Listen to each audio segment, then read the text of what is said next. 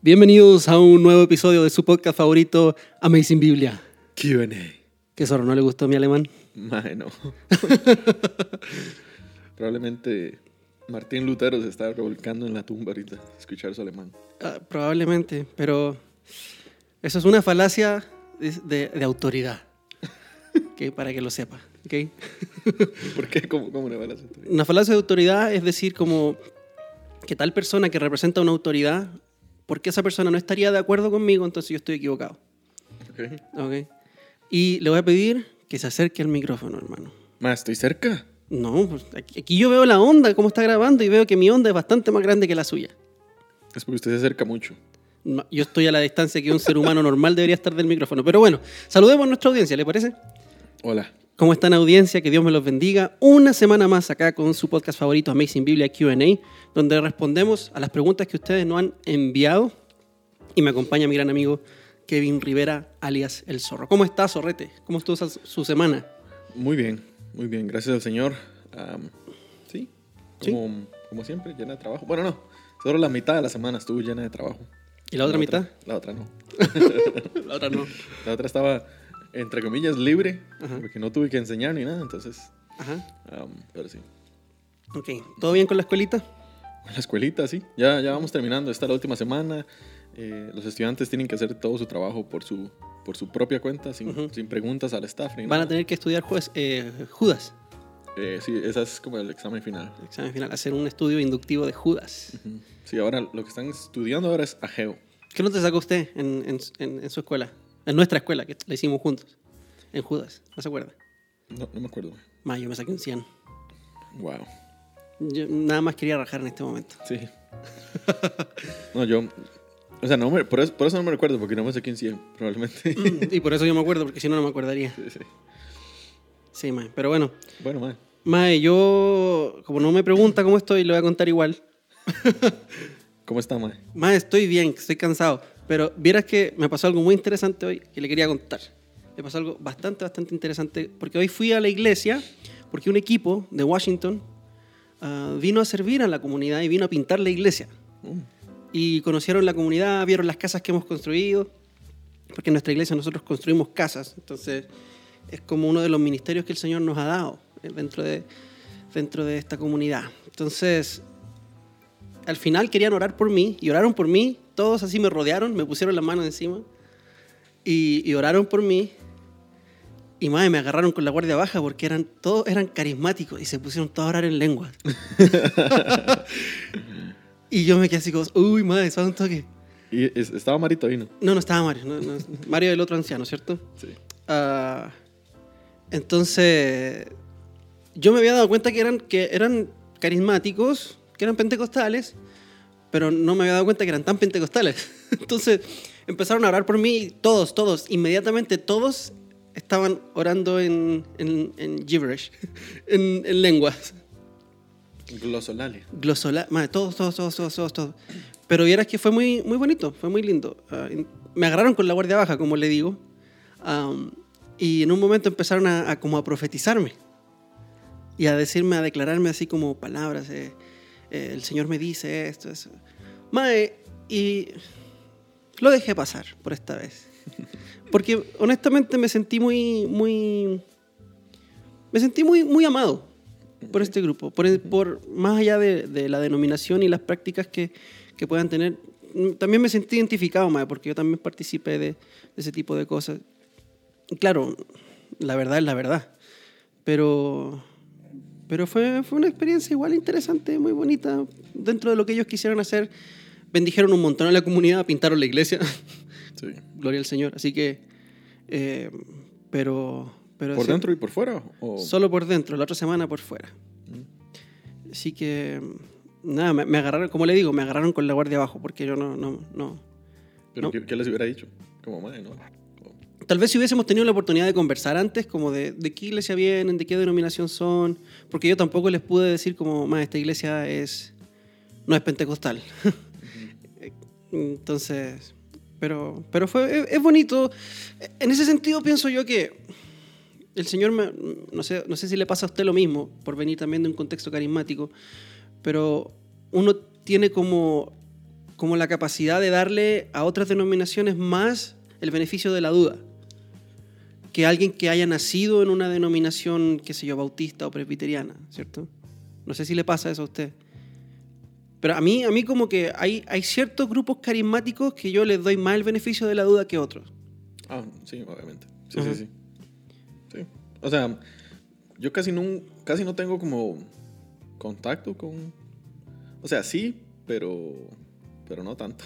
no así como que llega alguien y empieza a hablar en lenguas. Sí, pero usted trabaja en Jukumu. Pero ahí nadie habla en lenguas. Sí, pero profetizan. Escuchan la voz de Dios. O sea, practican la intercesión profética. O sea, pero mm, casi nunca voy a la reunión. casi nunca bajo, casi nunca va a trabajar. Eh, o sea, tal vez sí, pero creo que ellos saben con quién lo hacen. ok. Porque ellos saben cuál es mi posición. ¿Ya no lo hacen con usted? Mm, no. O sea, y si lo hacen, digo, yo obviamente yo respeto y todo, pero ellos saben de que eh, cuál es mi posición con respecto al, escuchar la voz de Dios. ¿Nunca, ¿Nunca le han hecho una profecía así que usted diga, ay, ¿qué está haciendo usted? que quiera salir corriendo usted. No, gracias al Señor, no. Bueno, a mí me pasó, me pasó. No tenía suficientemente como... El, el, no sé, yo también quise ser respetuoso hacia la persona, pero un, un, muchacho llegó y empezó a orar por mí y me decía, el Señor me dice que tienes un corazón como el de David. May, usted sabe lo que yo pienso acerca de David, ¿cierto? Sí. Usted, se conoce mi, mi, opinión acerca de David. A mí me cae mal David. Para mí no hay personaje más nefasto en la Biblia que David. Aunque es un personaje que demuestra cómo la gracia funciona. Porque la gracia de Dios es derramada sobre este mae. Pero, pero si hay alguien como que no me gustaría hacer en la Biblia es como David. Entonces, y la gente piensa que porque soy músico y porque me gusta tocar la guitarra, inmediatamente me siento identificado con David. Sí, sí. Es como, no, santo, que va. Entonces el maestro empezó a decir, el Señor me dice que tienes un corazón como el de David y veo, veo en ti un corazón de salmista y bla, bla, bla, bla, bla. Bueno, yo quería salir corriendo, pero no lo hice, no lo hice, no lo hice. interesante, de hecho, hablando de, de esto, hace como un par de días estaba con mi esposa hablando y bueno, mi cuñada está aquí. Eh, entonces estábamos compartiendo en la mesa y yo no sé qué fue lo que salió, pero empezamos a hablar como esto, de, los sueños que a veces el Señor le da a la gente y así. Entonces, eh, o sea, mi esposa dice, porque yo, yo no, no, no puedo como adjudicarme esto, realmente decir, mira, sí son de Dios, pero ella dice, mira, yo, yo recuerdo que usted me ha contado cosas yo casi nunca sueño, o por lo menos que yo recuerde que yo sueño en la noche. ¿Y con esa cabeza tan gigante? sí, pucha. Y em, ella me dice, sí, yo recuerdo dos veces que usted me contó esto y, y después como que fue, fueron momentos donde el Señor quería que yo orara por alguien o algo así. Y yo, mira, contacté a esa persona y la, la persona me dijo, mira, sí, estoy pasando por esto. Y como muy parecido a lo que, me, a lo que yo vi en el sueño. Entonces, ya me dice, mira, si esos, sueños er, eran de Dios. Sí. yo como, eh, o sea, puede que ser, puede, puede que sí, puede que no, no sé. Pero, pero sí. Eh, según mi esposa, he tenido por lo menos tres, tres de esas experiencias. Sueños proféticos. Sueños proféticos. pero yo no creo que eso entre dentro del ámbito profético. O sea, nosotros tenemos el Espíritu de Dios y Él puede poner en nuestra mente a alguien para orar, como puede que no. No puede ser una casualidad. Pero no creo que, que eso sea como parte del, del, don profético o el ministerio profético, sino que es el Señor poniendo en, ti, en tu mente. Lo interesante de eso era que pues, yo, no, yo no estaba buscando un sueño o yo no le estaba pidiendo al Señor una visión, sino que nada más en la noche pasó. Exacto, es que eso es lo. Inconscientemente. eso es lo. Gracias al Señor que no estaba buscando. Eh, como dice, no me acuerdo quién es que decía, naturalmente sobrenatural.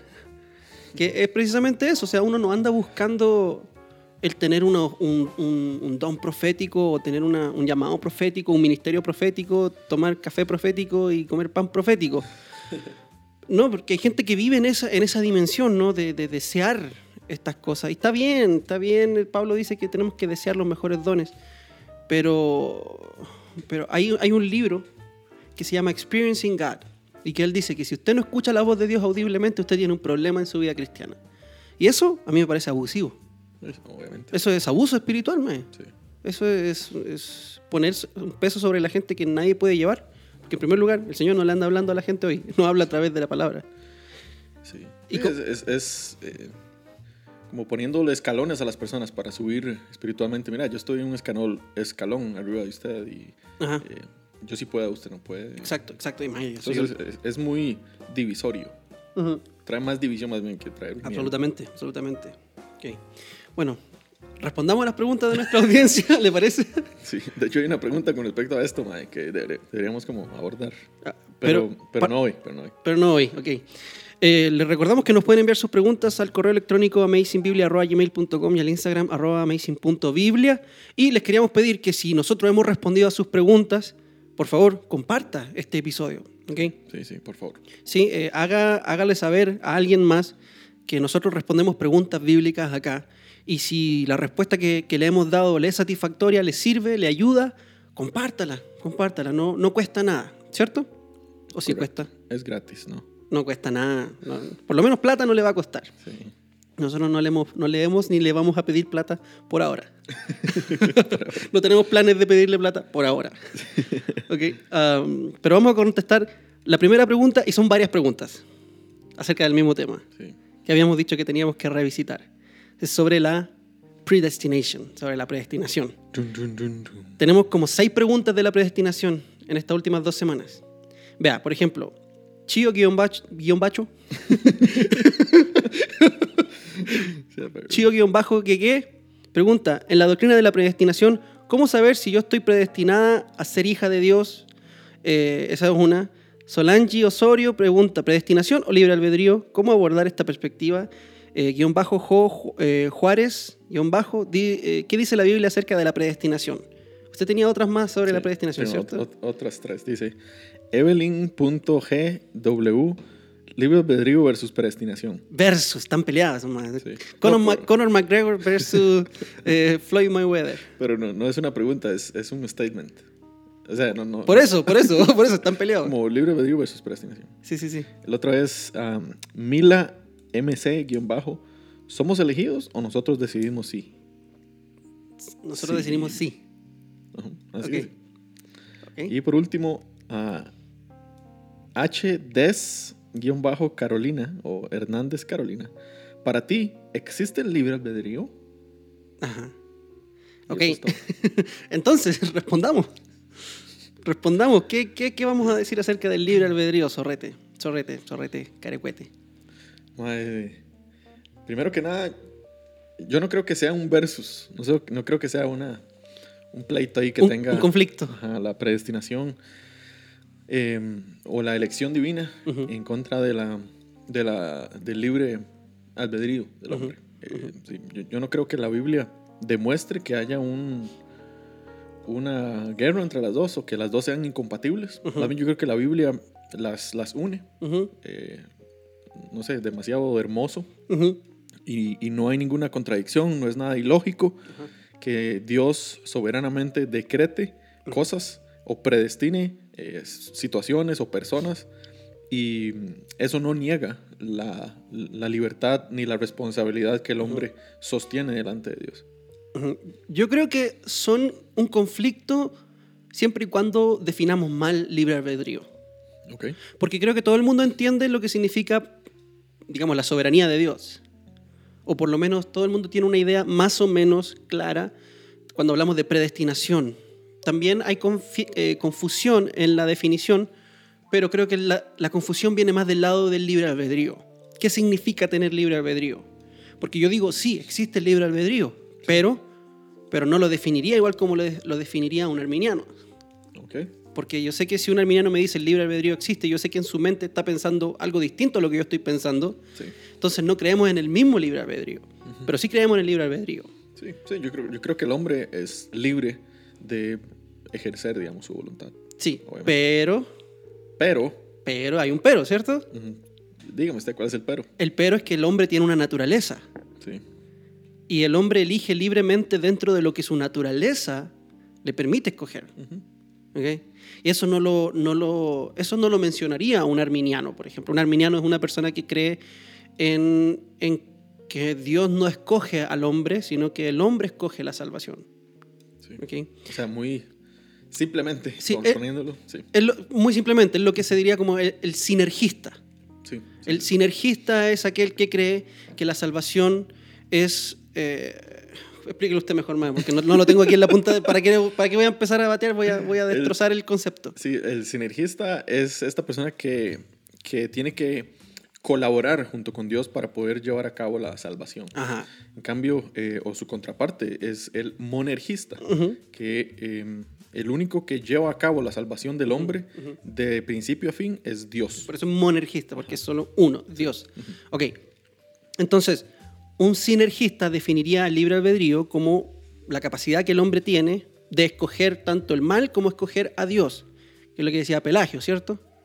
Que Pelagio decía que el hombre no era no tenía un pecado original. Sí. Bueno, pero Pelagio, eso ya es llevarlo a un extremo como a, a herejía, porque yo, creo que, yo sé que el pelagianismo sí es, es, es diferente al arminianismo. Sí, pero el arminianismo es semi-pelagianismo. Sí, sí, sí, sí. Entonces, yendo al extremo, para, para entender bien, Pelagio era un, un anciano que fue condenado, hereje, porque uh -huh. él decía que el hombre no tenía pecado original, que él era como una pizarra en blanco, básicamente, uh -huh. y él podía escoger tanto el bien como el mal. Sí, que, que, el hombre nace en el mismo estado que Adán antes de la caída. Ok, y la Biblia claramente nos enseña que el hombre nace con una naturaleza pecaminosa, pecaminosa inclinada a hacer el mal. Uh -huh.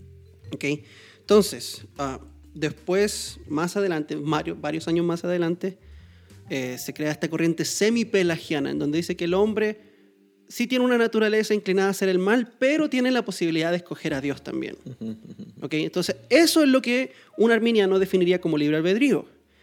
¿Qué es lo que yo, como calvinista, definiría como libre albedrío? Es el hombre tiene, tiene eh, la obligación y la capacidad de responder y de escoger solamente dentro de lo que su naturaleza le permite hacer y su naturaleza no le permite escoger a Dios, porque el hombre tiene una naturaleza que está caída, es rebelde, sí. eh, está esclava uh -huh. a, su, a su pecado, en su estado pre-redención, ¿cierto? El hombre sí. no puede, por voluntad propia, escoger a Dios porque el hombre es enemigo de Dios. Uh -huh. es, como, es como, yo siempre pongo este ejemplo, es como un león nunca va a escoger comer una ensalada antes de destrozar en mil pedazos un antílope, sí. porque su naturaleza no se lo permite. Uh -huh. No está hecho para eso tampoco. Uh -huh. él, él, no va a comer una ensalada, podría, aunque le pongas una ensalada enfrente de él, él no la va a querer.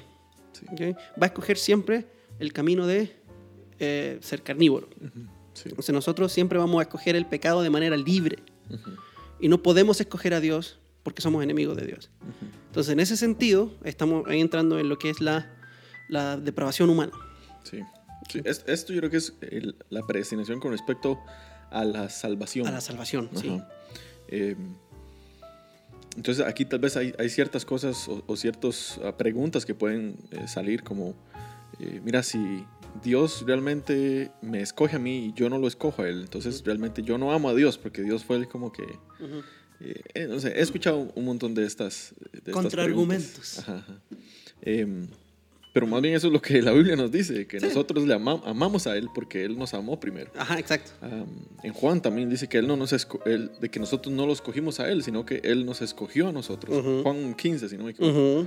Entonces, eh, sí, la, la, palabra predestinación como tal aparece en Romanos, en Efesios también. Pero el concepto de la, de la escogencia divina uh -huh. eh, está por toda la, la, escritura, la verdad. Sí, y es más amplio o sea, no se reduce solamente a la salvación. Sí, sí, por supuesto. Es que generalmente, es que por eso pienso que la predestinación es un tema tan, tan, tan grande, porque generalmente se reduce a la salvación. Uh -huh. Y ahí se vuelve un tema sensible, uh -huh. ¿cierto? Porque la gente no puede, mucha gente no puede, no puede vivir con la idea de que Dios escoja a algunos y a otros no. Es muy ofensivo eso. Sí. Pero la predestinación está en todas partes y se aplica en todo orden de cosas. Uh -huh. Sí. No, y yo creo que la, la, gente también, no solamente cuando hablan acerca de la salvación, eh, siente como la predestinación algo ofensivo o cree que es ofensivo, sino yo lo llevaría a un amplio más general, cuando es cuando se le toca la libertad que mm. tiene el hombre. Mm. Porque eh, obviamente el, hombre eh, quiere ir en contra de lo que el Señor hace o dice. Eh, nuestro corazón siempre va a estar inclinado, digamos, al pecado. Entonces, eh, cada vez que le tocan la, la libertad, entre comillas, que tiene el hombre, eh, obviamente va a pegar un salto y va a decir, bueno, no, con esto no se metan. Entonces, eh, como dice usted, la predestinación es algo que abarca un montón de otros temas y, y que es un poco, o sea, es, es, es más amplio. Am, pero sí, cuando al hombre se le toca la libertad, eh, ahí es donde todo el mundo brinca y donde nadie está de acuerdo. Am, entonces, realmente no creen o tienen problemas con creer de que Dios es totalmente soberano. Es como, bueno, Dios es soberano sobre todo este montón de cosas que está aquí, sobre la creación, sobre todo lo que Él hizo, pero sobre mi libertad Él no, no es soberano. Entonces, eh, sí, no solamente cuando eh, se trata acerca de la salvación, sino cuando se toca la libertad del hombre, es que la gente siente que es ofensivo. ¿eh? Sí, sí, sí, no me toque mi, mi libertad. Es- y sobre todo ahora, que cualquier cosa ofende a cualquiera. Sí, sí, sí, Sí, yo quiero leer, quiero leer para usted y para toda nuestra audiencia querida, hermosa, preciosa y que huelen también. ah, quiero leer Isaías capítulo 10. Lea, Isaías. Porque Isaías capítulo 10 nos muestra más o menos cómo funciona la predestinación en este aspecto de cómo Dios eh, pone y quita potencias mundiales. Vean lo que dice, el, voy a leer bastante, así que prepárense. Capítulo 10, versículo 5 dice, ay de Asiria, vara de mi ira, Ujú. Y báculo en cuyas manos está mi indignación. ¿ok? Mira qué interesante cómo Dios se refiere a Asiria, a todo un imperio. Dios dice que Asiria es su vara de ira y báculo en manos de su indignación. O báculo en sus manos está eso mismo. Ok. Se dice acerca de Asiria, Dios dice, contra una nación impía la envío, y contra el pueblo de mi furor la mandaré, para que capture botín y tome despojos, y los pisotee como el lodo de las calles. O sea, Dios está mandando a Siria para que castigue a una nación y saque botín y, y- y le haga daño, ¿cierto? Sí. Eh, y esta nación impía es Israel. Spoiler alert. Di, pero hay que decir el, el- el contexto. Ok, esta nación impía es Israel. Ajá. Dios iba a usar el imperio de Asiria para castigar a Israel. Pueblo del norte. el pueblo del norte. ¿ok? Pero ella no tiene tal intento, dice Dios. Ella, refiriéndose a Asiria. Siria. Asiria no tiene tal intento. Ellos no quieren ser una, una, una herramienta en mis manos. No es lo que ellos están planeando. Ellos no saben que están siendo herramienta en mis manos, ni piensan así en su corazón, sino que su intención es destruir y exterminar no pocas naciones, porque dice, ¿no son mis príncipes todos ellos reyes? ¿No es Calno como Carquemis? ¿No es Amat como Arfad? ¿No es Samaria como Damasco? Como alcanzó mi mano los reinos de los ídolos, cuyas imágenes talladas se extendían a las de Jerusalén y Samaria, como hice a Samaria y a sus ídolos, ¿no haré así también a Jerusalén y a sus imágenes? O sea, una altivez de corazón increíble a Siria. Pero no se daban cuenta que Dios los estaba usando. Que ese era el, ese era el plan de Dios. Sí, lo que, lo que ellos pensaban nada más era Destruir, destruir. destruir. Pero- conquistar. Pero Dios estaba usando esa destrucción.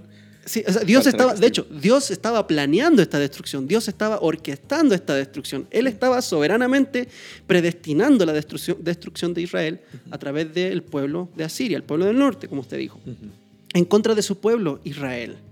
¿Ok? Y sucederá, versículo 12, que cuando el Señor haya terminado toda su obra en el monte Sión y en Jerusalén, dirá, castigaré el fruto del corazón orgulloso del rey de Asiria y la ostentación de su altivez, porque ha dicho, con mi poder, con el poder de mi mano lo hice, y con sabiduría, pues tengo entendimiento, y quité la frontera de los pueblos, saqué sus tesoros, y como hombre fuerte abatí a sus habitantes. ¿Ok? Am, voy a leer hasta ahí nada más porque creo que se entiende, Sí. se entiende el concepto. Sí. Vea qué interesante, va. Yo la primera vez que leí esto, la primera vez que leí esto, mi corazón me hizo así, te lo- se lo prometo. Mi corazón me saltaba. Yo decía, "Ma, esto es maravilloso cómo obra el Señor. Porque el Señor mismo movió el corazón del rey de Asiria para ir en contra de Israel, pero es Dios mismo quien lo castiga Sí. por su orgullo. Entonces ahí tenemos como una doble predestinación. Sí, sí, sí. Ahí es donde yo veo que la soberanía del Señor no, ah, no niega la responsabilidad que, que sostiene el hombre moralmente delante del Señor. Exacto, porque el- ¿cómo Dios va a castigar al rey de Asiria por algo que es injusto? ¿Acaso el Dios que es justo no hará justicia? Sí. ¿Cierto? Entonces, obviamente, el rey de Asiria, dentro de su orgullo, estaba haciendo cosas orgullosas. Pero él no se daba cuenta que Dios lo estaba usando para procesar a su pueblo, para castigar a su pueblo, para traer juicio sobre el pueblo rebelde de Israel, pero después para restaurarlo. ¿Cierto? Pero no había restauración para Siria. Eso es lo interesante. Asiria que también fue un instrumento en las manos de Dios. Y aquí es donde yo me acuerdo de lo que Pablo dice en Romanos 9. Hay vasijas que son para honra Sí. y vasijas que son para deshonra. Son vasijas en las manos de Dios, en el fondo. ¿Sí- ¿Cierto? Eh, hay, hay vasos hermosos, maravillosos, lindos, para tomar, qué sé yo, un licor fino, un whisky de 18 años, de 36 años, ¿cierto? Sí. Y hay vasijas que son para, para, para orinar, básicamente, ¿cierto? Sí, eso es lo que significa. Ajá. Am, sí, ma, o sea, en el campo usted todavía encuentra gente que usa estas vasijas. Pelelas, les decimos en Chile. Pelelas. Sí. Son vasijas útiles, pero son de deshonra. ¿cierto? Sí. Usted no se tomaría un tecito en una de esas. Sí, no. ok, pero ahí está la, la mano soberana y la predestinación de Dios en el Antiguo Testamento, que no tiene que ver con la salvación necesariamente, sino que con el propósito de Dios para mover a las naciones de acuerdo a su soberano plan. Sí, sí, ¿Qué- y esto, esto cabe dentro de la categoría del decreto de Dios, del decreto que Él proclamó desde, desde antes de la fundación del mundo. En el momento de la, de la creación, en ese momento, ahí fue donde ya Él decretó, digamos, eh, lo que iba a suceder. Eh, no dependiendo como de las eh, decisiones que las personas iban a tomar porque eh, digamos, no, no existían decisiones de personas en aquel momento antes de que Dios las creara. Entonces, Dios, en su soberana eh, sabiduría, Él, pues sí, llamó las cosas para que sucedieran. ajá, Y esto, no, según eh, Isaías 10 y también Hechos 24, que lo voy a leer, no niega, como digo una vez más, no niega la responsabilidad que tiene el hombre sobre sus acciones. Dios decreta el, el- el- el mal, el pecado, pero eso no significa que Dios sea el origen del pecado o La el origen del mal. El origen del mal, eh, pues, nace en el corazón del hombre eh, y, es, y, y ese, ese mal, eh, por, ese, por ese mal el hombre tiene que dar cuentas delante de Dios, así como Asiria lo hizo. Eh, y sí, otro, muy, ot- otro pasaje muy parecido a este, a este concepto de la predestinación, no solamente en la salvación, es eh, Hechos 2.24. Ilústrenos. Dice, eh, Hechos 2.23, eh, este es Pedro, después de recibir el Espíritu Santo en frente de un montón de personas, dice, este, hablando acerca de Jesucristo, este fue entregado por el plan determinado y el previo conocimiento de Dios. Y ustedes lo clavaron en una cruz por manos de impíos y lo mataron. Pero Dios lo resucitó poniendo fin a la agonía de la muerte, puesto que no era imposible para que él quedara bajo el dominio de ellos. Ok, el, el- el punto principal ahí es el versículo 23, Ujú. que Jesús fue entregado por quién? Por el plan determinado, eh, por el plan predeterminado y el previo conocimiento de Dios. Ujú. Y después dice, y ustedes fueron los que lo clavaron en la cruz. O sea, Dios lo decretó. Ajá, Y usó a los fariseos. Usó a los fariseos, usó a los romanos, usó a Poncio Judas. Pilato, a Judas y todo lo que tiene que ver con la pasión de Cristo y todas estas, estas personas para poder llevar a cabo eso que él ya había predeterminado. Usó a Mel Gibson también. Probablemente. Tiene que ver con la pasión de Cristo.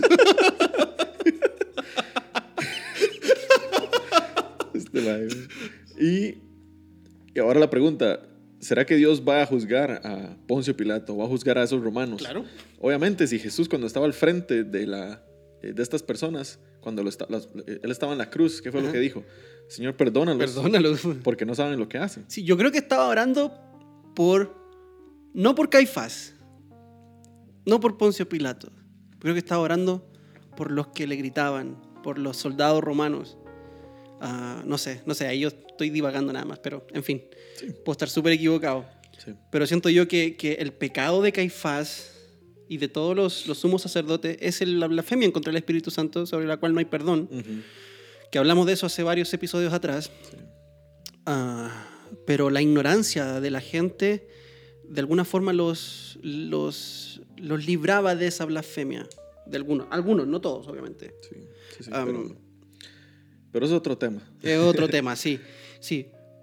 Am, entonces, eh, ahí vemos otro aspecto de la predestinación. Ese pasaje siempre me ha recordado mucho a Génesis, a la historia de José. Cuando los hermanos, eh, después de que muere Jacob, vienen donde José y le dice, hermano, vieras que nuestro papá dijo que por favor no nos castigaras por lo que te hicimos. Ah, Sí, que, sí, sí. que dijo mi papá que, que- que no me castigara. Que me dijo mi papá que le dijera a usted que le dijera yo. Ah, sí, exacto. Y José, y José se entristece porque dice, hermano. O sea, no tengan miedo porque el Señor me trajo acá Sí. para salvarle la vida a muchos. Y vemos ahí una tipología de Cristo, ¿cierto? Hay otro pasaje de la predestinación que a mí me encanta, lo voy a buscar, no lo tenía preparado, pero ahora me acordé, Hechos 18, donde Pablo está triste. ¿Por qué? Porque no le habían dado bola en Corinto. ¿ok? En Corinto las- los judíos hicieron de todo para que Pablo no pudiera predicar en las sinagogas y Pablo dice que estaba muy triste. Eh, y en el versículo 9 del capítulo 18 Dice, por medio de una visión durante la noche, el Señor le dijo a Pablo, no temas, sigue hablando y no calles, porque yo estoy contigo y nadie te atacará para hacerte daño, porque yo tengo mucho pueblo en esta ciudad. Ese yo tengo pueblo, tengo mucho pueblo en esta ciudad me encanta, porque es como, yo sé a quién voy a salvar, Pablo. Sí, Tú necesitas predicar, sí. porque yo ya determiné salvar, pero también determiné salvar por medio de la predicación tuya. Así que predica para que yo manifieste mi voluntad. Sí, sí, sí. Y eso me da esperanza a mí como pastor en un lugar conflictivo. Yo sé que el Señor tiene mucho pueblo ahí. No sé cuándo se van a manifestar, pero sé que tengo que seguir predicando.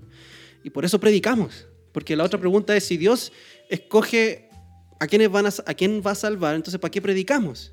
Sí, ¿Para, predi- qué, para qué evangelizamos? ¿Para qué evangelizamos? Es una de las grandes eh, objeciones. Evangelizamos porque el Señor determinó salvar, pero también determinó salvar por medio de la predicación. Sí, Además porque el Señor nos manda. sí.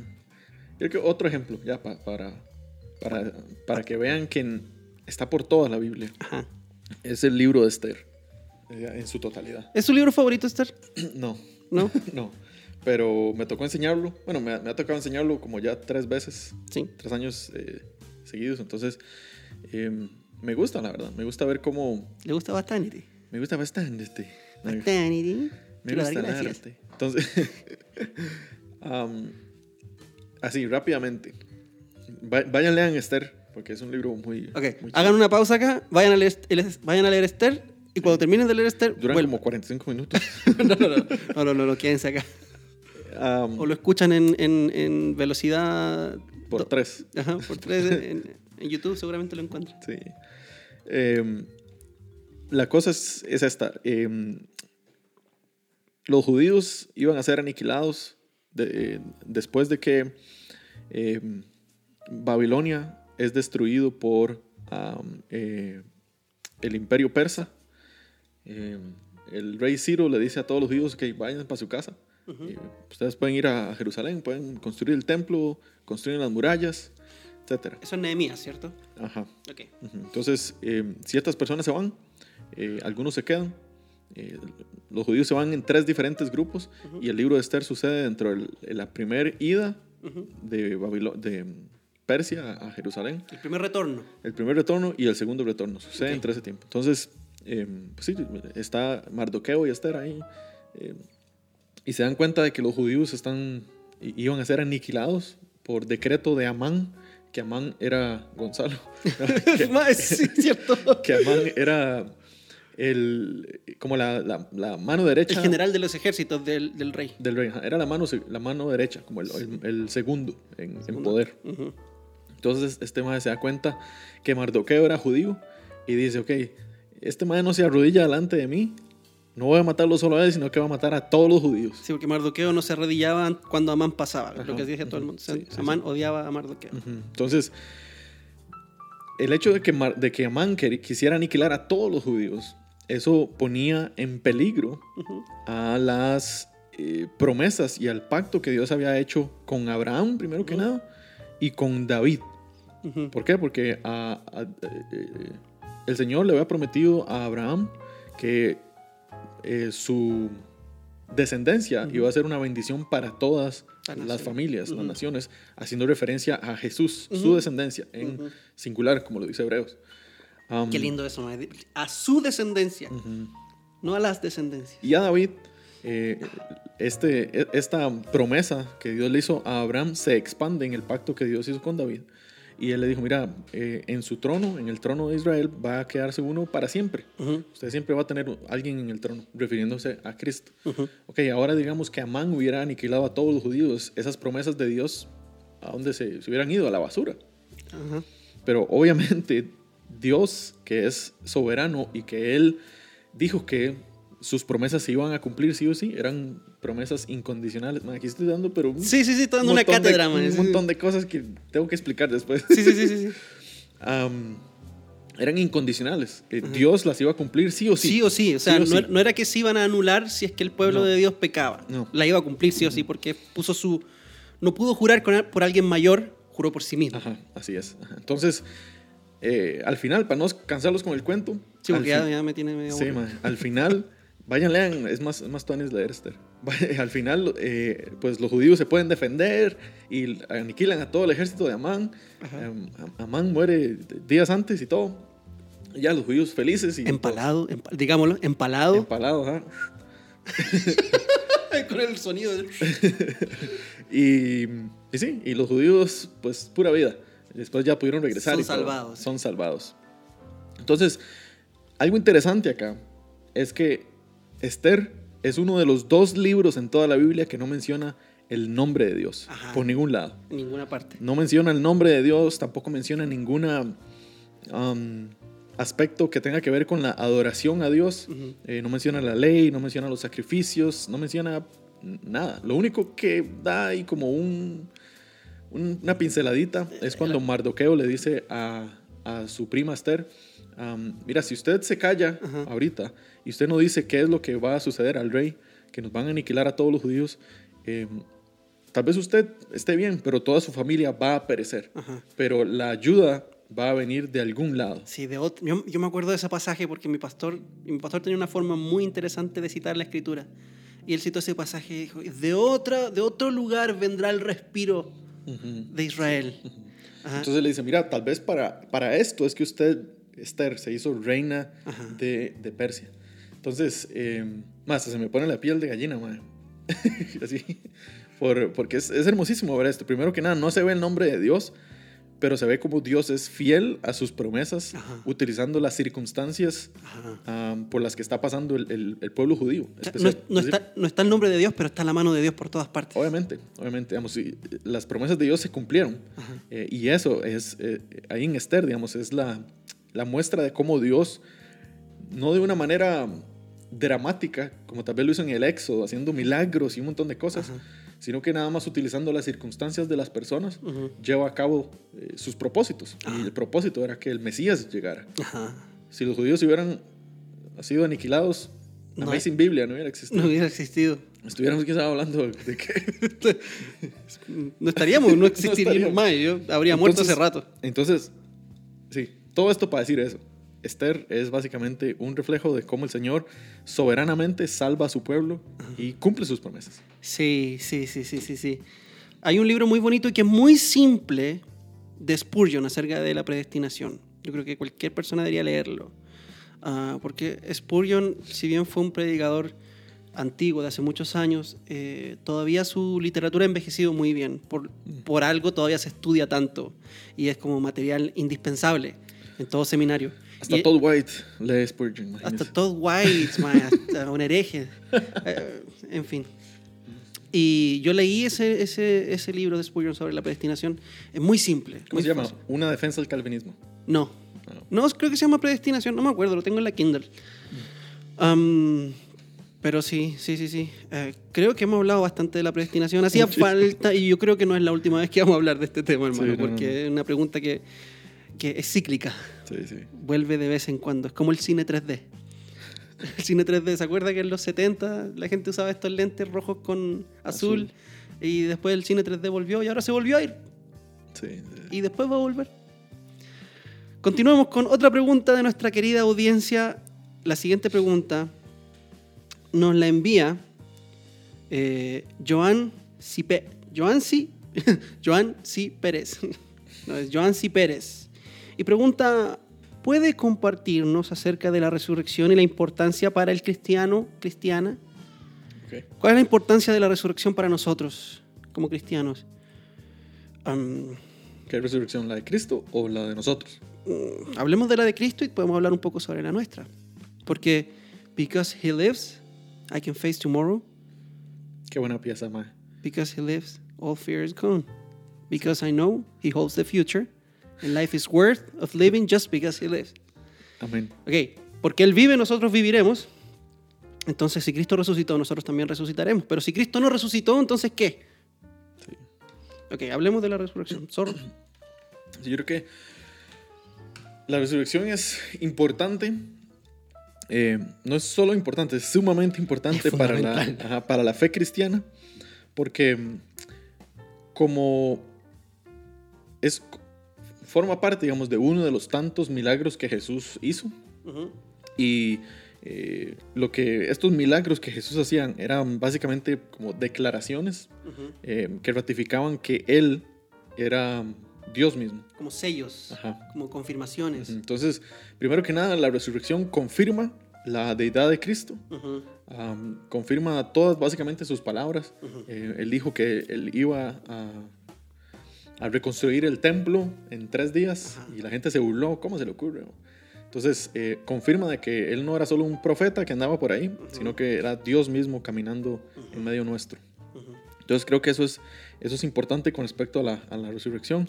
Eh, otra cosa, cosa importante es que también prueba que las profecías del Antiguo Testamento fueron cumplidas por Jesús a, a cabalidad. Maravilloso. Am, como lo dice Pablo ahí en, en Hechos 17, del 1 al 2, Ujú. eh, dice que él estaba predicando a unos judíos. Y leo para ustedes rápidamente En su nueva, nueva Biblia de las Américas. en mi nueva... Bueno, me gusta, no me, no me está gustando hasta el momento la nueva Biblia de las Américas. Es que este es un de suavecito. Dice así. Hechos 17, 1, 2. Después de pasar por Anfípolis y Apolonia, Pablo y Silas llegaron a Tesalónica, donde había una sinagoga de los judíos. Y Pablo entró según su costumbre y por tres días de reposo discutió con ellos basándose en las escrituras, a.k.a. el Antiguo Testamento, explicando y presentando evidencia de que era necesario que el Cristo padeciera y resucitara de entre los muertos. O sea que él probaba la resurrección con el Antiguo Testamento. Básicamente. O sea que se puede evangelizar con el Antiguo Testamento. Sí. Bueno, no, no tenemos que. Unhinge, unhinge. ¿Cómo se dice en español? De- Como desconectarnos, o- desligarnos. Desligarnos del Antiguo Testamento. como dice un, un amigo suyo. Sí. Entonces, eh, prueba, la resurrección prueba que Jesús es ah, el Hijo de Dios. Prueba que Jesús cumple las profecías a cabalidad. Prueba que Jesús era quien él decía ser, así es. Ajá. básicamente. Es como la confirmación de que Cristo es realmente quien él decía ser. Sí. Y quien eh, los evangelistas y los apóstoles proclamaban que Cristo era. Sí, claro. Ok. Sí. Sí. Voy a leer. Eso con respecto a la, a la resurrección de Cristo. Ok. Sí. ok. Voy a leer 1 Corintios 15. Lea. que yo creo que es como el capítulo eh, máximo que habla acerca de la resurrección. Sí. Dice um, 15-12, ahora bien, si se predica que Cristo ha resucitado entre los muertos, ¿cómo dicen algunos de vosotros que no hay resurrección de los muertos? Aquí Pablo está vinculando la resurrección de Cristo con la resurrección de todos los cristianos. Si no hay resurrección de los muertos, entonces ni siquiera Cristo ha resucitado. Sí. ¿ok? Am, y si Cristo no ha resucitado, vana es entonces nuestra predicación y vana nuestra fe. O sea, hermanos, queridos, amigos, audiencia, si Cristo no resucitó, nosotros no deberíamos ni siquiera ser cristianos. No sirve de nada nuestra fe. La resurrección así de importante es para la fe cristiana. Si Cristo no resucitó, somos miserables, dice Pablo. Aún más, si somos hallados testigos falsos de Dios, porque hemos testificado contra Dios que Él resucitó a Cristo, que Él resucitó a Cristo, a quien no resucitó, si en verdad los muertos no resucitan. Pues si los muertos no resucitan, entonces ni siquiera Cristo ha resucitado. Y si Cristo no ha resucitado, nuestra fe es falsa y lo repite. Todavía estáis en vuestros pecados. Entonces también los que han dormido en Cristo han perecido. No están con Cristo. Sí. No están en la presencia de Dios. Están enterrados nomás. Como dicen los testigos de Jehová. Que los muertos están enterrados nomás. Sí. Están, no existen. Si hemos esperado en Cristo para esta vida solamente, somos de todos los hombres los más dignos de lástima. O sea, Wow. pobrecito usted que tiene una esperanza eterna, pero lo único que tiene es esta vida. Si Cristo no resucitó, esto es lo único que tenemos, hermanos. Es lo único que tenemos. La resurrección es una doctrina fundamental y todo aquel que niega la resurrección física de Cristo, física, con cuerpo y espíritu y, y todo lo que Cristo es, cualquiera que niegue esta verdad no es un cristiano de verdad. Él no tiene a Cristo, Es no un tiene salvación. Es un anticristo, de hecho. Ha sido fundamental en la doctrina de la resurrección para el cristianismo ortodoxo. ¿ok? Y porque Cristo ha resucitado, en conclusión, lo que Pablo dice acá, por el hecho de que Cristo resucitó, nosotros también resucitaremos, porque Cristo es el primogénito Sí. de la resurrección, es decir, la primicia. De hecho, Jesús resucitó el día de la fiesta de las primicias, para cumplir eh, esta tipología que la fiesta de la primicia eh, representaba. Representaba que Cristo es la primicia de un pueblo que resucitará. Él es el primero, el que abre el camino. El que abre el camino para su pueblo en cuanto a la resurrección. Sí. Qué linda es la teología, man. Yo no sé por qué hay tanta gente que no le gusta la teología, si esto es maravilloso. Sí, sí, sí. Sí, ma, la verdad es que es hermoso. Ok, ¿Qué? entonces es importante también, como, como dice usted, si Cristo no resucitó, no estamos haciendo nada aquí, básicamente.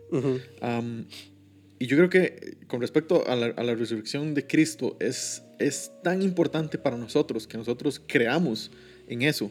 Porque eh, más adelante, ahí en 1 Corintios 15, casi al final del, del capítulo, o al final del capítulo, Ujú. eh, cap- eh, versículo 56 dice, el aguijón de la muerte es el pecado y el poder del pecado es la ley. Pero a Dios gracias que nos da la victoria por medio de nuestro Señor Jesucristo. Por tanto, mis amados hermanos, estén firmes, constantes, abundando siempre en la obra del Señor, sabiendo que su trabajo en el Señor no es vano. Y esa victoria que, que, que Dios nos da por medio de nuestro Señor Jesucristo es dada por medio de su resurrección. ¿Por qué? Porque Él venció la muerte. Él venció el pecado. Y porque Él venció la muerte y Él venció pecado, nosotros también vamos a vencer la muerte. O ya vencimos la muerte, más bien. Sí, Eh, por- porque vivimos con la esperanza de la eternidad. Entonces, ahí, el versículo 58, escuche. Por tanto, mis hermanos, o sea, por esto, por esta victoria que ya tenemos en nuestras manos, mis amados hermanos, estén firmes, constantes, abundando siempre en la obra del Señor, sabiendo que su trabajo en el Señor no es en vano. Entonces, es importante la resurrección de Cristo porque básicamente nos da un norte a nosotros, nos da una dirección, nos da una esperanza. Entonces, porque, em, por, por ejemplo, la gente del primer siglo, ellos Ujú. sabían que Jesús había resucitado Ujú. y por eso ellos podían pasar por diversas pruebas, podían pasar por persecuciones, Martirio. eh, martirio. ajá. Eh, ¿Por qué? Porque ellos sabían de que esta vida no era el- lo último, no era el paradero, sí, sí, exacto. sino que, ah, y, y que la muerte no tenía poder en ellos, Ajá. Ah, porque Cristo ya había vencido la muerte. Y eso es lo que dice ahí básicamente en el versículo 55 al final. ¿Dónde estaba muerte tu victoria? ¿Dónde, oh sepulcro, tu aguijón? Como, Ajá. o sea, ya no tiene poder sobre nosotros, Me río en su cara muerte. Me, básicamente. me recuerdo de este, del, del meme del, del perrito grande, este, musculoso. Un perro grande, musculoso. Sí, sí. Cristianos del primer siglo. Estoy dispuesto a morir por Cristo, a ser destrozado por los animales, a ser quemado vivo en Roma y ser perseguido para siempre. Y al lado del perrito chiquitillo llora- llorando, no quiero ir a la iglesia por el COVID. Cristianos de hoy. Sí. Me da miedo ir a la iglesia. Mejor reunámonos por Zoom. Entonces, por eso es importante, porque nos da una esperanza, nos da un norte, una dirección, eh, nos abre el camino básicamente Sí, para poder nosotros eh, vivir, como dice Pablo ahí, sí. estar, estar, estar firmes, estar constantes y abundar siempre en la obra del Señor. Sí, es que esta es la cosa, hermano. No podemos abundar en frutos para la obra del Señor si, si nuestra motivación está aquí en la tierra. Sí, obviamente. Es, es, es, el, es la receta para un fracaso espiritual. Sí. Totalmente. O sea, si nosotros tratamos de hacer la obra del Señor con nuestra mirada en la tierra, eh, vamos a fracasar.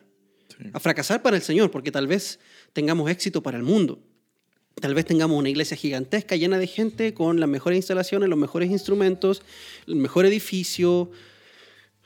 Maravilloso, maravilloso, maravillosa a los ojos de este mundo.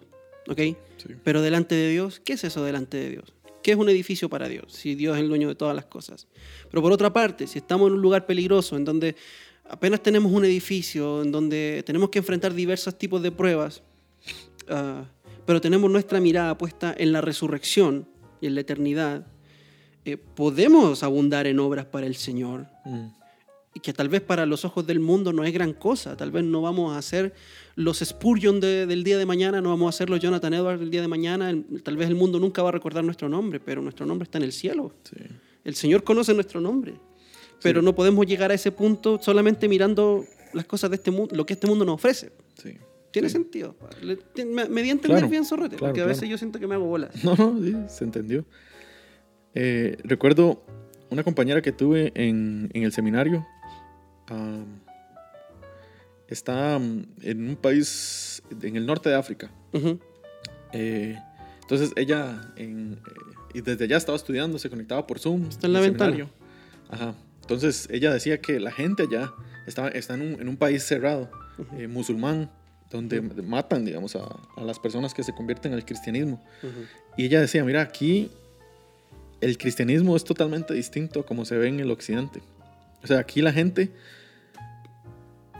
o- o sea, el- el- como la, la mirada que tienen ellos hacia la eternidad es algo que nosotros en el, allá en Costa Rica fallamos un montón, o no, ni siquiera tenemos, ni siquiera se predica. Y ellos decían, esta gente aquí está dispuesta a morir literalmente, porque, Y a morir de una forma fea. sí, o sea, no, no, no algo bonito eh, a, a dar su vida por Cristo. ¿Por qué? Porque el entendimiento que ellos tienen del- de, la eternidad es voladísima. Es como, Mm. "Mae, su mirada está allá. Nosotros eh, en eso fallamos miserablemente, mae, porque no, no se predica aquí Ajá. la esperanza que nosotros tenemos como creyentes, que es esa, la resurrección y, y la glorificación de nuestro cuerpo. Ujú. Em, y, y estar con Cristo eternamente. Entonces, eh, como usted dice, mae, a veces somos guiados por lo- el temor que, no sé, que la gente nos mete por ciertas eh, enfermedades o problemas financieros o tenemos la mente muy pegada a lo terrenal. mae. Sí, y hoy se suma más también este, el- el- la vergüenza pública, Sí. porque, claro, la vergüenza pública se ha vuelto algo a lo cual muchas iglesias le temen hoy. No, pero todos estos problemas que estamos viendo ahora, o esto que usted está diciendo, todas estas circunstancias, esta gente del primer siglo las estaba viviendo. Sí, sí, no, pero me refiero a algo más evidente, pues me refiero específicamente a las redes sociales. A las redes sociales, porque hoy la información vuela mucho más rápido, ¿cierto? Sí. Y antes la, la vergüenza pública era distinta a como se vive hoy. Hoy es inmediata. Sí. Sí, pero, mm, pero no podemos avanzar si no tenemos nuestra mirada puesta en la resurrección. Sí. Eh, y yo creo por- que, bueno, no, no, no voy a hablar de mí. No soy el héroe de mis propias historias, así que... em, Nadie quiere saber de ta- na- a nadie le importa. ¿A quién le importa mi corazón? Vamos a escribir una canción y vamos a plasmar nuestro corazón en ella. ¿A quién le importa su corazón? ma? Cante la Biblia. Ok. Continuemos. Esta es la última pregunta. Y creo que no va a ser tan, tan, tan extensa. Pero sí, Sí, ¿no? creo que vamos a debatir un poco acá. Marina G.Z. Es una de los guerreros Z ella. Dice, ¿cuántos mandamientos hay en la Biblia? Según los rabinos hay un total de 613 o solo se consideran los 10, los 10 mandamientos. ¿Cuántos mandamientos hay en la Biblia? Total, en, el- en la, en lo que es eh, la Torá, ¿cierto? La ley. La ley, Pentateuco. el Pentateuco. Ok. ¿Cuántos mandamientos hay? No sé. no, Sí, sí, 600, 613, 600, 614. por Ok, ahí. sí, ahí la gente, eh, como que eh, no, no, no hay un consenso en- entre judíos y cristianos digamos, de Ujú. cuántos hay. Ujú. Eh, el, el num- el número más popular sí es ese 613, que es el que yo he escuchado, el que investigando es el, es el más popular. Sí. Sí, pero están los 10 mandamientos, que es el decálogo, que de alguna forma resume la ley. Sí. ¿ok? Pero están todos los otros estatutos, preceptos, ordenanzas de Dios para su pueblo. Y que aquí es donde yo creo que, que vamos a, a debatir, porque esos estatutos, ordenanzas y preceptos están divididos en civiles, litúrgicas y sanitarias. Ok. ¿Ok? Pero, pero hace un tiempo nosotros hablamos sobre esto Sí, y usted me decía que usted no estaba de acuerdo con esa división de la ley. Que cuando hablamos de leyes civiles, hay leyes que son para legislar la vida civil. Para legislar, a eso me refiero con una ley civil. Que hay leyes que sirven con el propósito de legislar la vida civil de una forma piadosa, Sí. de acuerdo al carácter de Dios. Sí, ¿Ok? sí, sí. ¿A qué Yo se le robo algo. Exacto, si Eh, hacemos un contrato, si, si, si yo me caso. ¿ok? Eh, cuáles son mis responsabilidades, si, si, no sé, si quiero construir una casa, cuáles son los límites, incluso si, quiero, incluso si quiero construir una casa, cómo tengo que construirle el cobertizo, tiene que tener una baranda, Sí. todo eso aparece en la ley. Hay leyes litúrgicas, que son las leyes que tienen que ver con los sacrificios, con las ofrendas, Sí. ¿ok? Y hay leyes que son eh, Sanitarias. sanitarias, que por ejemplo, ¿qué pasa si en la pared me aparece una mancha de moho? Tengo que llamar al sacerdote, el sacerdote va a venir, la va a limpiar, después va a volver. Si no, si el moho continúa, tengo que botar la pared, incluso tendría que botar la casa. ¿Qué pasa si tengo una enfermedad, si me aparece una, una, una, una llaga en la nuca o en la cabeza, o si me aparece una llaga en alguna parte del cuerpo, tengo que ir al sacerdote. Sí. ¿Qué tengo que hacer con mi estiércol? Si necesito, necesito hacer del 2, tengo que andar siempre con una estaca, salir del campamento, cavar un hoyito como el chamaco de App. ¿Qué pasa con su esposa embarazada, Ajá. con la menstruación, todo? Exacto. ¿Qué pasa si tengo una emisión nocturna, si soy adolescente? Entonces, esas tres secciones yo creo que sí son reales, no son explícitas. Pero acabamos de ver de que no porque algo no sea explícito no está ahí. Sí. Entonces, Sí, yo, ¿qué, qué- qué piensa usted, Sorrete? eh, cuando lo llevamos a la práctica, Ujú, o sea, cómo los, los, israelitas eh, practicaban la ley, yo no creo que ellos, o sea, si lo, si lo llevamos a la práctica, yo, yo veo que sí existe esa división. Ajá. Ah, Es más pragmática. ajá, pero digamos, en, en, la, en la ley como tal, no lo tenemos tan sistemático. No, como mira, supuesto. aquí está la ley moral o, la ley sanitaria, la ley eh, Civil. civil o la otra. Eh, Litúrgica. ajá, no, no, no está tan, tan A, B, C. No, por supuesto que no. Están eh, mezcladas unas con otras. Al- Primero viene, mira, eh, no sé, pum, pum, las tres así mezcladas, luego la, la moral, luego la civil y, y así. Sí, es sí, un sí. desorden está, por todo está- lado. está mezclado todo. Entonces, sí, yo no, yo no veo que haya, que la ley tenga esa división, porque creo que es Santiago que dice que si uno peca en contra de una ley o, o no cumple una ley, básicamente es culpable de toda la ley. Em, entonces, yo creo que es solo una ley, está unificada, prácticamente se ve de manera de, de- de tres diferentes maneras, pero sí, es una. Sí. sí. Entonces, sí, eso es, eso es donde yo me, me- me paro. Ok, ok, pero usted tampoco estaría como en una posición de decir, "Mae, no, usted está equivocado al ver la ley de esta forma. Eh, o sea, yo no la dividiría. Entonces, yo creo que, eh, digamos, sí, sí, sí veo que hay una, una equivocación suya al dividir la ley Ujú, en tres diferentes categorías, porque la ley no lo hace. Entonces, ¿por qué nosotros lo vamos a hacer? Yo tampoco creo que los judíos lo hacían o los israelitas eh, lo hacían. Em, como digo, la ley, según Santiago, es una sola. Y sí, ahí. Sí, yo veo la división útil para enseñar, para enseñar, pero también en el sentido de que Cristo es el cumplimiento de algunos rituales de la ley y nosotros seguimos participando de esos rituales de la ley en Cristo. Lo que hablábamos de la fiesta de las primicias. Nosotros seguimos celebrando la fiesta de las primicias en Cristo. Seguimos celebrando el reposo en Cristo. Celebramos el, el- el año del jubileo en Cristo. Cristo es nuestro jubileo. ¿ok? No veo lo mismo en otras leyes, por ejemplo en las leyes sanitarias. ¿ok? No veo a Cristo necesariamente siendo el cumplimiento de, de- de una ley sanitaria en particular que tiene que ver con, con qué es lo que tengo que hacer yo con mi estiércol. ¿Me entendés? Ujú. Por eso veo esa división um, no la veo como algo negativo necesariamente. Sé que no es explícito, Sí. pero es que hay muchas cosas en la Biblia que no son explícitas y que de hecho son fundamentales. Por ejemplo, la Trinidad. Sí. La Trinidad no es explícita en la Biblia, pero es una enseñanza clara y que nosotros consideramos fundamental. En ninguna parte aparece la palabra Trinidad Sí, no. en la Biblia. Yo no, no hago la división porque puede que o la, la gente tiende como, bueno, está la división, entonces yo puedo aplicar para mí la ley moral, eh, pero la ley eh, esta litúrgica ya no la tengo que aplicar. Y tampoco la ley civil porque eso pertenecía a los judíos nada más.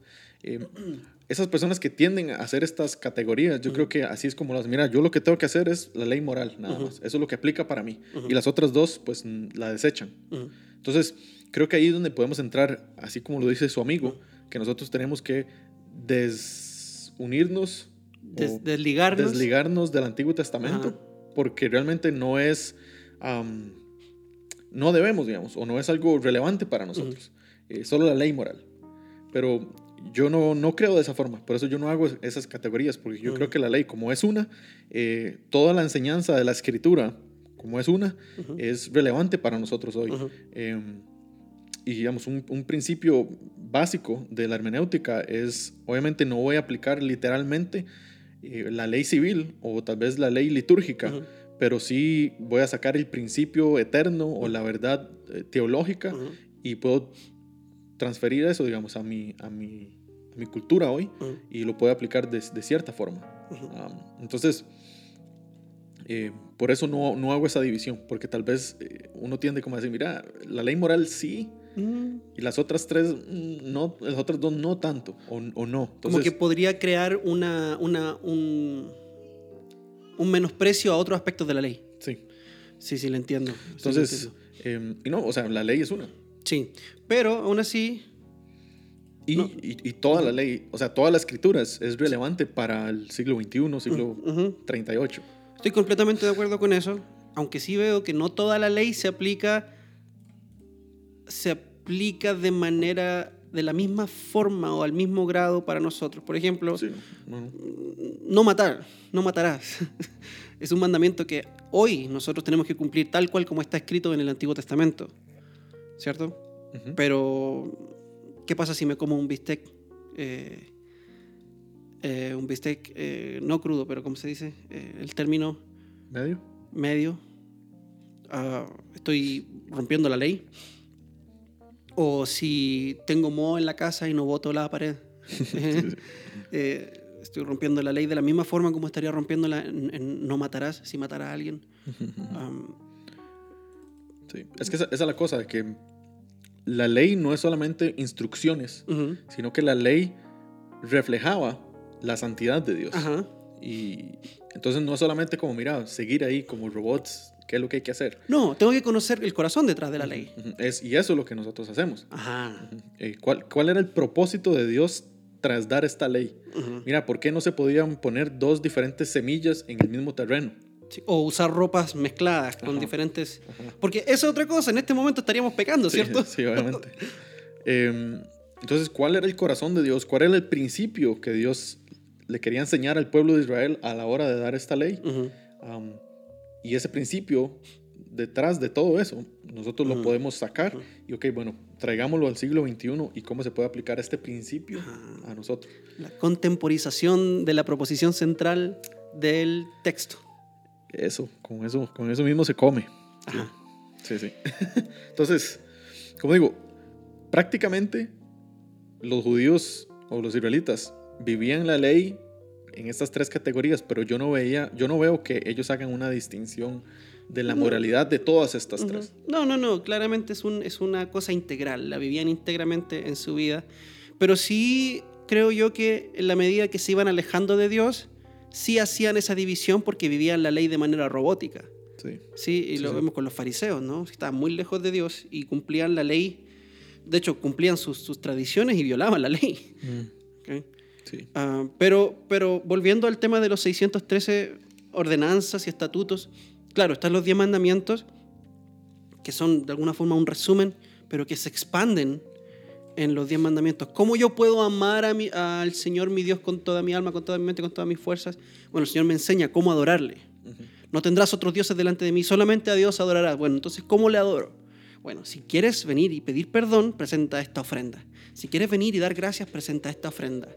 Si quieres arrepentirte, si quieres eh, rescatar a un primogénito de tus animales, presenta esta ofrenda. Así tienes que amar al Señor tu Dios. No es como tú quieras. No puedes adorar a Dios a tu manera, tienes que ser Sí. en mis términos, dice el Señor. Sí.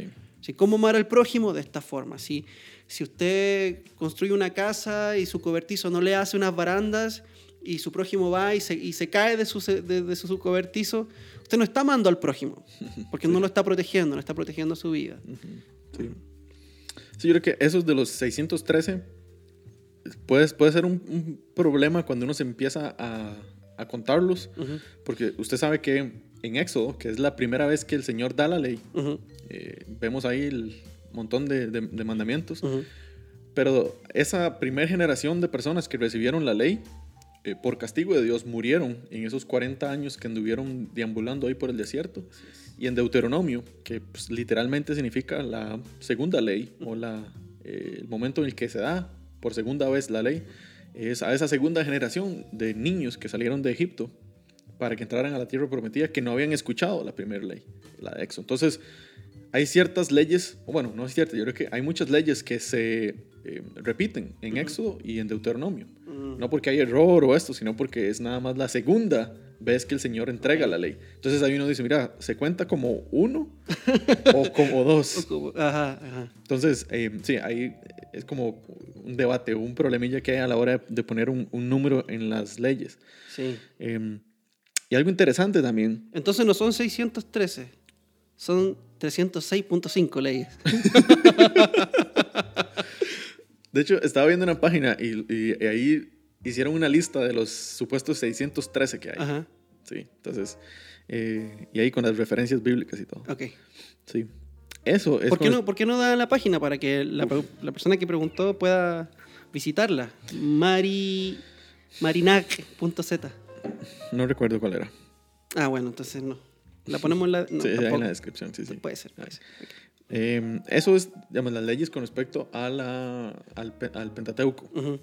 Pero mm, ahora que estamos hablando de Esther, interesantemente, Va a seguir el Purim fue establecido como una ley también. el Purín. Ajá, la, la celebración que, donde ellos festejaban eh, o conmemoraban, perdón, el- la matanza o la, la protección de los judíos. Celebran la matanza. Entonces, eh, sí, básicamente. Entonces, eh, eso fue instituido como ley también. Ok. Entonces, eh, eh, sí, hay un montón de leyes en la Biblia. Ah, Ok. Bueno, cerremos el chante. Vámonos. Cerremos el chinamo. Le damos muchas gracias por acompañarnos en una nueva entrega de Amazing Biblia QA, su podcast favorito. ¿O no? Eh, ¿O no? ¿O no? El peor podcast que existe, el podcast más basura que pueden escuchar, pero aún así, el mejor. Ah, sí. Eh, Tenemos seis, por lo menos seis personas han mandado preguntas. Bueno, han mandado demasiadas preguntas. De hecho, no estamos tomando más preguntas por ahora porque queremos responder todas las que ustedes nos han enviado. Queremos ser fieles a, los que, a lo que el Señor nos dio, en este caso, preguntas a través de ustedes. Y si tienen preguntas, envíenlas al correo electrónico amazingbiblia.gmail.com o al Instagram arroba amazing.biblia. Recuerden que pueden seguir al zorro en Calamum ¿ok? Y, y ¿qué más? Comparta, comparta. Si hemos respondido a su pregunta, por favor, no sea chato, comparta. ¿ok? Chato. Sí, eh, no cuesta nada. A Zorro le gustaría cerrar con algo. Muchas gracias a todos por escuchar. Oiga, les- ganó Figueres. No sabía. Ah, sí, man, ganó Figueres. Ay, Qué triste, man. Costa Rica, no, tiene, memo- memoria. No tiene memoria Costa Rica. Bueno, definitivamente, un país masoquista. Pero bueno, Sí. Bueno, la- las, las generaciones ah, más viejas no tienen memoria, yo creo. Las primeras no tienen idea. no tienen ni idea. sí. Correcto, man. Sí, pero bueno, ahí después podemos hablar de política. Sí, Casi no me gusta, pero bueno. tiene que gustarme. No, Ok, bueno, yo tampoco tengo nada para, bueno, para, con lo cual despedirme, nada más. Muchas gracias. sí, gracias. Y nos vemos en una próxima entrega de su podcast favorito, Amazing Biblia. Q&A. Chaito, chaito. Nos vemos.